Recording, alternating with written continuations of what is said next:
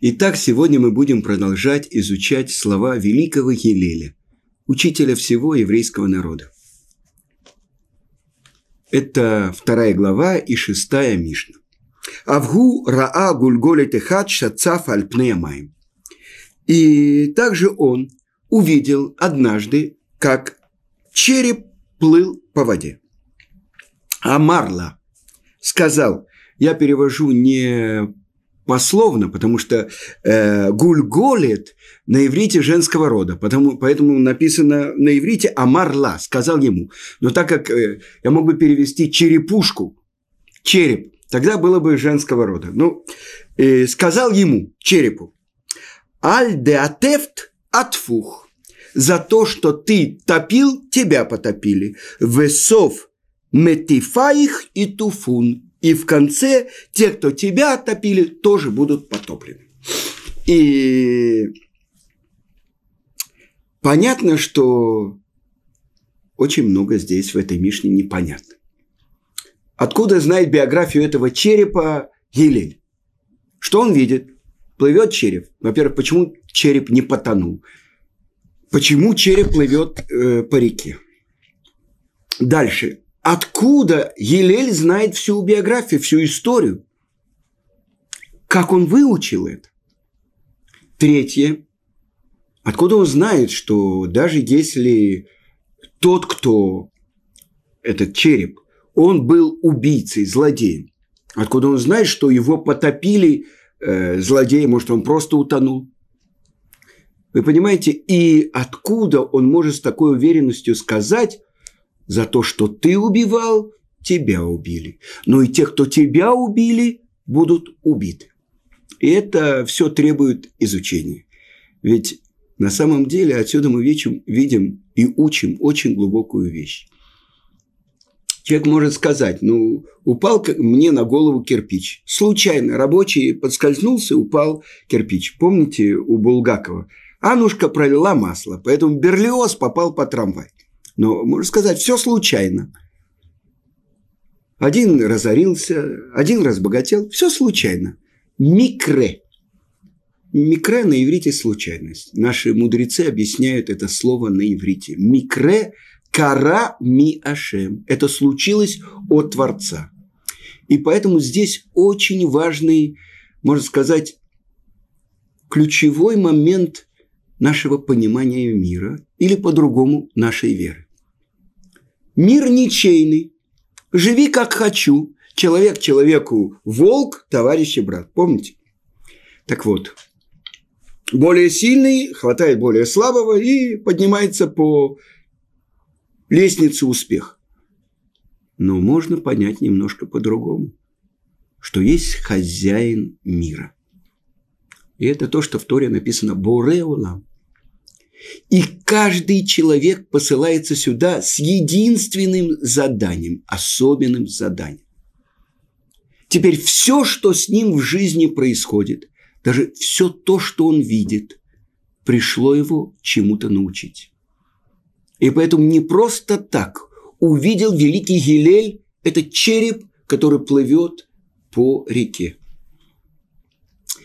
Так как э, я учил э, мировую литературу, немножко знаком с великим драматургом Шекспиром.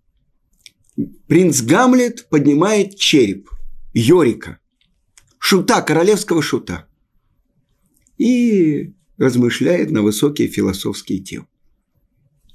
Он знал, кто был похоронен в этой могиле. Но откуда Елель знал, что это череп убийцы? Откуда он это выучил? Сказано, что Творец этого мира взыскивает с человека меда кинегет меда, мера за меру. Не просто так человек тонет, а тем более без тела. Обычно, даже если рыбки там и так далее, обычно трупы ну, не, плывут по реке, а здесь только череп. Значит, он понимает, что что-то случилось, как-то череп, то есть голову отделили от тела. И если это в воде, значит, это не по еврейскому суду. По еврейскому суду есть четыре вида смерти. Может быть, в продолжении урока мы об этом поговорим. Нет такого вида смерти топить. Значит, то, что увидел Елель. Тот, кто был потоплен, значит, не просто так его потопили, а за то, что он топил. И тогда сначала простой смысл. Мера за меру. Но как часто мы слышим про бывших на, нацистских преступников, которые умирают в своих кроватях. Там есть э, Аргентина, там Южная Африка, я не знаю, где они скрываются. Помните, нашли Эйхмана где-то там, э, в Латиной Америке. Мы видим, убийцы доживают и долго живут. Э, даже члены ЦК э, в Москве изданы были воспоминания э, Лазаря Моисеевича Кагановича. Он дожил до 90 с чем-то лет. Все, кто были возле великого палача всех времен и народов, у них нечистые руки. Задается вопрос, за что ему дали долголетие. Еврей. Несомненно, может быть, он сделал какую-то заповедь. И за это ему заплатили долголетием. Но, в принципе, мы не знаем, мы не великий Гилель, мы не можем знать, точно, что происходит. Но мы видим, человек, который приложил руки, у которого явно руки в крови, подписывал все эти расстрельные списки, это уже известно. Как же он получил такое долголетие? Мы не знаем. Так вот, то, что знает Елель, то, как Творец взыскивает мер за мер. А теперь давайте посмотрим, ну хорошо, мы могли бы задать такой вопрос. Например, фараон. Ведь сказано было Аврааму, «Я до ты да, знаю, узнай, кигер и езар эха баэрец лолаем, что пришельцам будет твое потомство в земле чужой, и превратят их в рабов, и будут их угнетать 400 лет. Так что же бедный фараон, то, что он их угнетал, что он виноват? э, еще один вопрос. Бедные рядовые египтяне. Они что, виноваты? Почему на них обрушились такие страшные 10 египетских казней, ударов? И отвечают комментаторы Торы. Фараон, если бы он только исполнял повеление Творца притеснять евреев, то, несомненно, ему полагалась бы награда. Но он-то не знал, что это повеление Творца. А что он делал? Чтобы не увеличился еврейский народ. Пенербу. Что он сделал? Приказал бросать еврейских детей, мальчиков, в Нил. Притеснять евреев. Отдалить мужей от жен, чтобы не увеличился этот народ. Творец сказал, ты говоришь, чтобы не увеличился, а я сказал кен ирбу, чтобы увеличился. И обратите внимание, у всех колен, кроме колена Леви, которых не притесняли, которые не участвовали в этих рабских работах, было удивительное увеличение детей.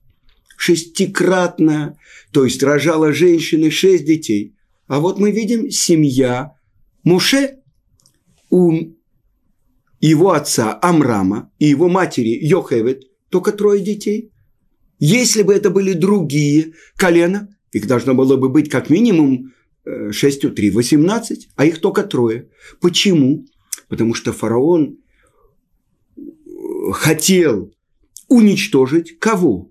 Благодаря этому страшному, изнурительному труду другие колена, а не колено Леви. Поэтому комментаторы объясняют, на них не распространялось вот это благословение, что Кенирбу, что умножится? Мера за меру.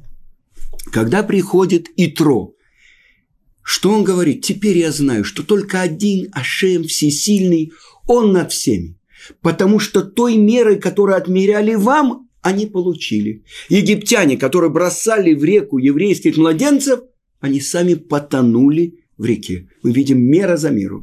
Есть комментаторы, которые объясняют, что один из комментаторов на Мишну, что Гилеля Закен – это было одно из воплощений нашего учителя Моше.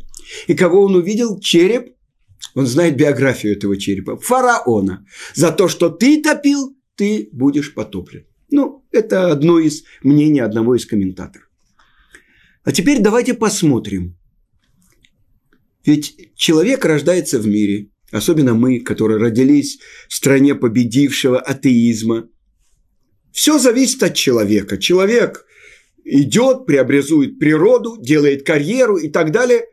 Нету неба, нету власти того, кто сотворил мир. И тогда все, что я делаю, я могу делать все, что хочу.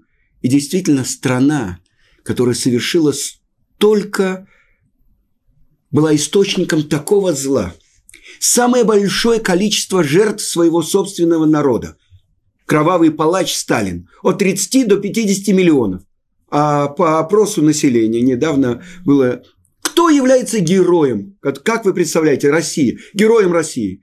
Это пропаганда, многосерийные телевизионные фильмы про Сталина. Сталин на первом месте.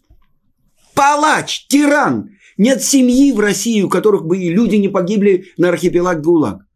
Первое место. Вы понимаете, что это такое? Так вот, страна, которая является источником такого зла, получила ли она возмездие? Все эти палачи, которые и в КГБ, и в лагерях расстреливали, они умерли, персональные пенсионеры. Казалось бы, не получили никакого наказания. Даже в Германии был Нюрнбергский процесс, э, народ, который чувствовал свою вину, скажем, перед еврейским народом. Есть большое очень движение в Германии по возвращению хотя бы одной души в еврейский народ. Это внуки тех, кто сжигали евреев, убивали евреев, они принимают гиюр, чтобы хотя бы одну душу вернуть в еврейский народ. Мы не судим народы, но попытка исправления. А здесь? Вы знаете, что офицеры СС в 30-е годы приезжали в Россию, чтобы научиться, как делать лагеря. Вы понимаете, кто их учил? И вот безвозмездно, безнаказанно продолжается это все. Так вот, то, что мы, люди, которые оказались уже по другую сторону железного занавеса, если мы понимаем, что есть тот, кто сотворил этот мир, и тот, кто управляет этим миром. И тогда это то, что называется ажгаха пратит, персональное воздействие. И это одна из основ нашей веры. В 13 основах нашей веры, которые сформулировал Рамбам, написано так, что я верю полной мерой, что каждый человек за свои поступки несет ответственность. За добрые дела он получит вознаграждение, за злые он получит наказание. И тогда в этом заключен еще один ответ. Даже если мы видим злодеев, которые достигают старости, и, казалось бы, ничего с ними не происходит, безвозмездно ни одно злое дело не остается. С другой стороны, Творец не оставляет ни одно доброе дело без оплаты. А теперь я приведу вам то, что говорят наши мудрецы. Написано так в трактате Макот, э, одиннадцатый лист сказал Раби Шимон бен Лакиш, чтобы объяснить эту главу, что Творец есть глава о случайном убийце. Убийце, который ненарочно убил другого. Вашер лоцида вейлоким эйна баяду. То есть один человек не подстерегал другого, и Творец подставил ему другого. И это называется случайный убийца. Он рубил э, дерево и отскочил э, топор от э, топорища и убил человека. Случайно оказался. Случайно. Мы уже с вами сказали. Случилось от Творца. И вот один человек убил случайно, а другой подстерегал и убил. И не было ни в одном, ни в другом случае свидетелей. Что делает Творец? Он встречает этого сознательного убийцу в какой-то таверне. А случайный убийца, тоже не было свидетелей, он спускается по лестнице.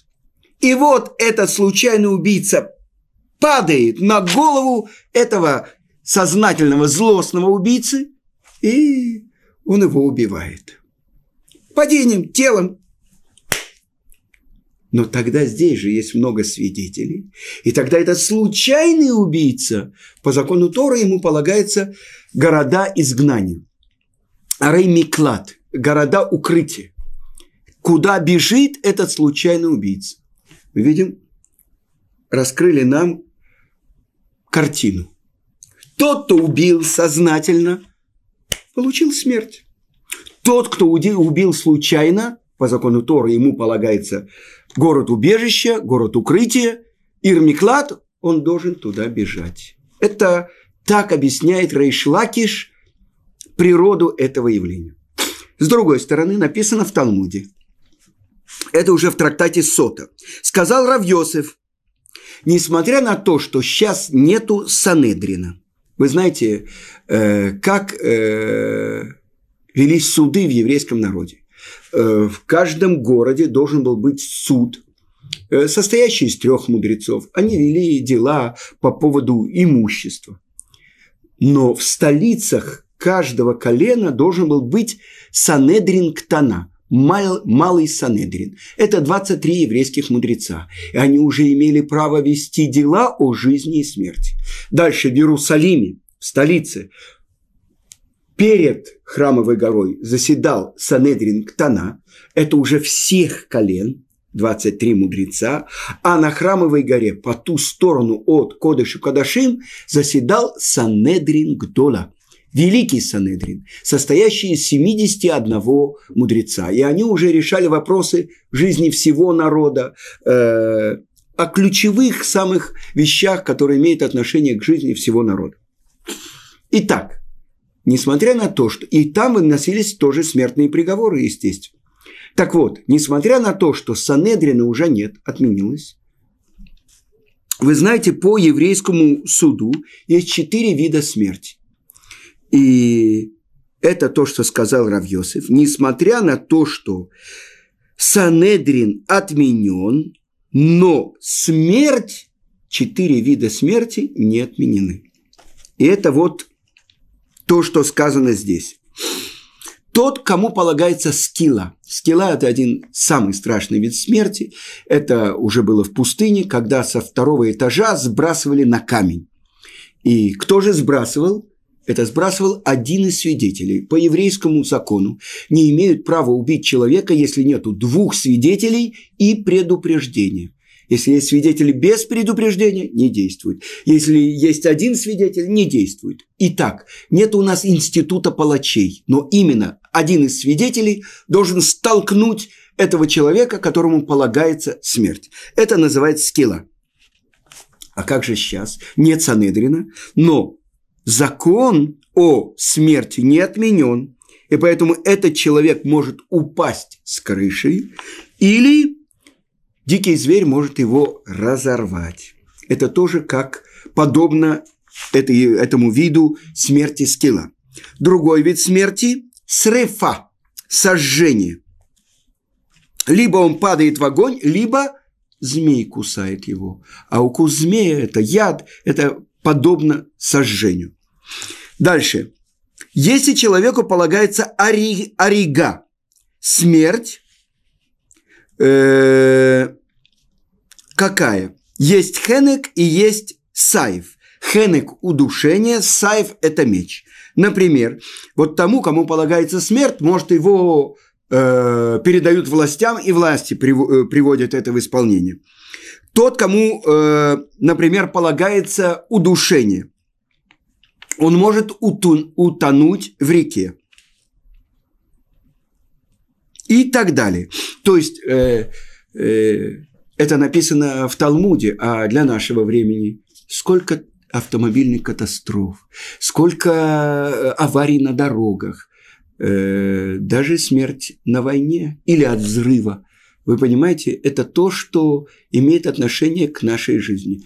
Мы никто не знаем, у нас нет руха кодыша, духа особенного святости, то, что было, когда жили такие великие еврейские мудрецы, уже, казалось бы, недавнего времени, в XVI веке э, в Израиле, в Цфате жил великий Ария Кодыш, который обладал Руаха Кодыш. Он мог посмотреть на человека, на его лоб и сказать, что он должен исправить, какую вещь он должен совершить, чтобы выполнить свое назначение. Но мы этого не знаем.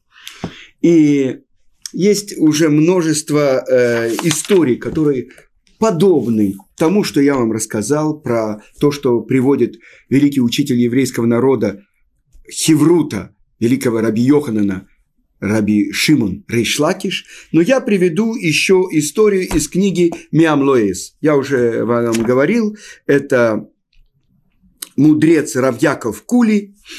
Э, и вот то, что он приводит. Э, случай, который был с двумя людьми. Притча, некоторая притча. Два человека, э, они занимались общим бизнесом, но один все, что он зарабатывал, он тратил. А другой копил, копил, и вот они оказались в лесу. И вдруг один нападает на другого и говорит, я тебя сейчас убью и заберу деньги. Он говорит, не убивай меня, у меня семья и так далее. Нет, я все равно убью. Учти, нельзя безнаказанно делать это страшное преступление. А как раз начал накрапывать дождь, и это э, ливень такой. И он говорит, учти, с тебя взыщут. Он говорит, кто взыщет? Свидетелем будет этот ливень. Те, засмеялся этот человек, убил друга, забрал деньги. И вот прошло несколько часов, и он выбрался, закопал этого э, друга и пришел в город. И он смотрит, э, потоки дождя очень сильно, он идет, и вдруг он укрылся под какое-то дерево, а рядом стоял тоже какой-то человек. И он подумал, этот мой друг сказал, потоки дождя будут свидетелями, он засмеялся. А этот человек, который стоял э, рядом с ним, сказал, почему ты смеешься? Он говорит, «Э, какое тебе дело? Тут же он позвал, вышли стражники, в простой одежде выходил гулять и узнавать, как живет его народ, царь. Он сказал, ты засмеялся, потому что ты меня узнал и это оскорбление, и тебе полагает смерть. Он говорит, нет, нет, нет, я засмеялся, потому что я о чем-то вспомнил. О чем ты вспомнил? А, говори. И тогда он сказал, ну я вспомнил, э, был мой друг, какой-то идиот. Он сказал, что потоки дождя будут свидетельствовать против меня. Что свидетельствует? Что это? Я его прибил, и все. И тогда царь спросил у него, где он похоронил этого человека, забрали у него деньги, выяснили, где живет жена этого убитого, и его казнили. Вот потоки дождя выявили этого человека. И на самом деле, когда человек начинает правильно смотреть на мир, он открывает, что не бывает ничего просто так в этом мире что все то, что происходит с человеком, это происходит, потому что с ним это должно было произойти. И когда братья оказались перед этим правителем Египта, и он обвинил их в том, что они шпионы, они просмотрели всю свою жизнь и нашли только один случай, что когда они бросили своего брата Иосифа в яму, и он плакал и кричал и просил прощения – они были слишком жестоки. Они сказали, несомненно, мы по праву его осудили. И на самом деле ему полагалась смерть. Но все-таки почему наши сердца не жалились над нашим братом? За это сейчас нас обвиняют в том, что мы разведчики, в том, что мы шпионы. А когда прошло время, и когда Иуда выступает и защищает Беньямина и говорит, возьми меня вместо него в рабы, в слуги, в воины, и тогда говорит всего два слова Йосеф. Они Йосеф. Я Йосеф. Еще мой отец жив – ты выступаешь и говоришь, я так боюсь, чтобы ничего не случилось с отцом. Почему тогда ты не подумал про отца? И вдруг все их аргументы. 22 года они были уверены, что они вынесли правильное решение. Больше того, они присоединили к себе самого Творца. И вдруг оказывается, что это было ошибочное решение. Они вынесли приговор кому? Родефу. Тот гонится за другим евреем, чтобы его убить. Они сказали, вот это то, что делает этот Йосеф, когда он доносит на нас отцу. И вдруг оказалось, что все его сны реализовались. Он правитель. Они перед ним рас... растерлись на полу. Все одиннадцать братьев. Его сон реализовался. Но он не имел в виду действительно причинить им зло. Он хотел только, чтобы отец исправил их. Он сам за это получил наказание 10 лет, он сидел в тюрьме, а потом еще два года за то, что он положился на египтянина. Но это то, что мы видим. Когда открывается то, что сказал Йосеф, они сразу проверяют свою жизнь. И это то, что написано в Талмуде, в трактате Хагига, Ой лану байом один, ой лану байом атахеха, ой нам в день суда, ой нам в день, когда нам предъявят счет, и мы не сумеем оправдаться. Это то, что открывается. Творец судит мера за меру. И поэтому счастлив человек, который в этом мире живет по закону Торы и полюби другого, как самого себя – это на самом деле слова великого Елеля. Не делай другому то, что ненавистно тебе. В этом ключ. Я должен видеть в другом самого себя. И тогда я могу правильно жить в мире.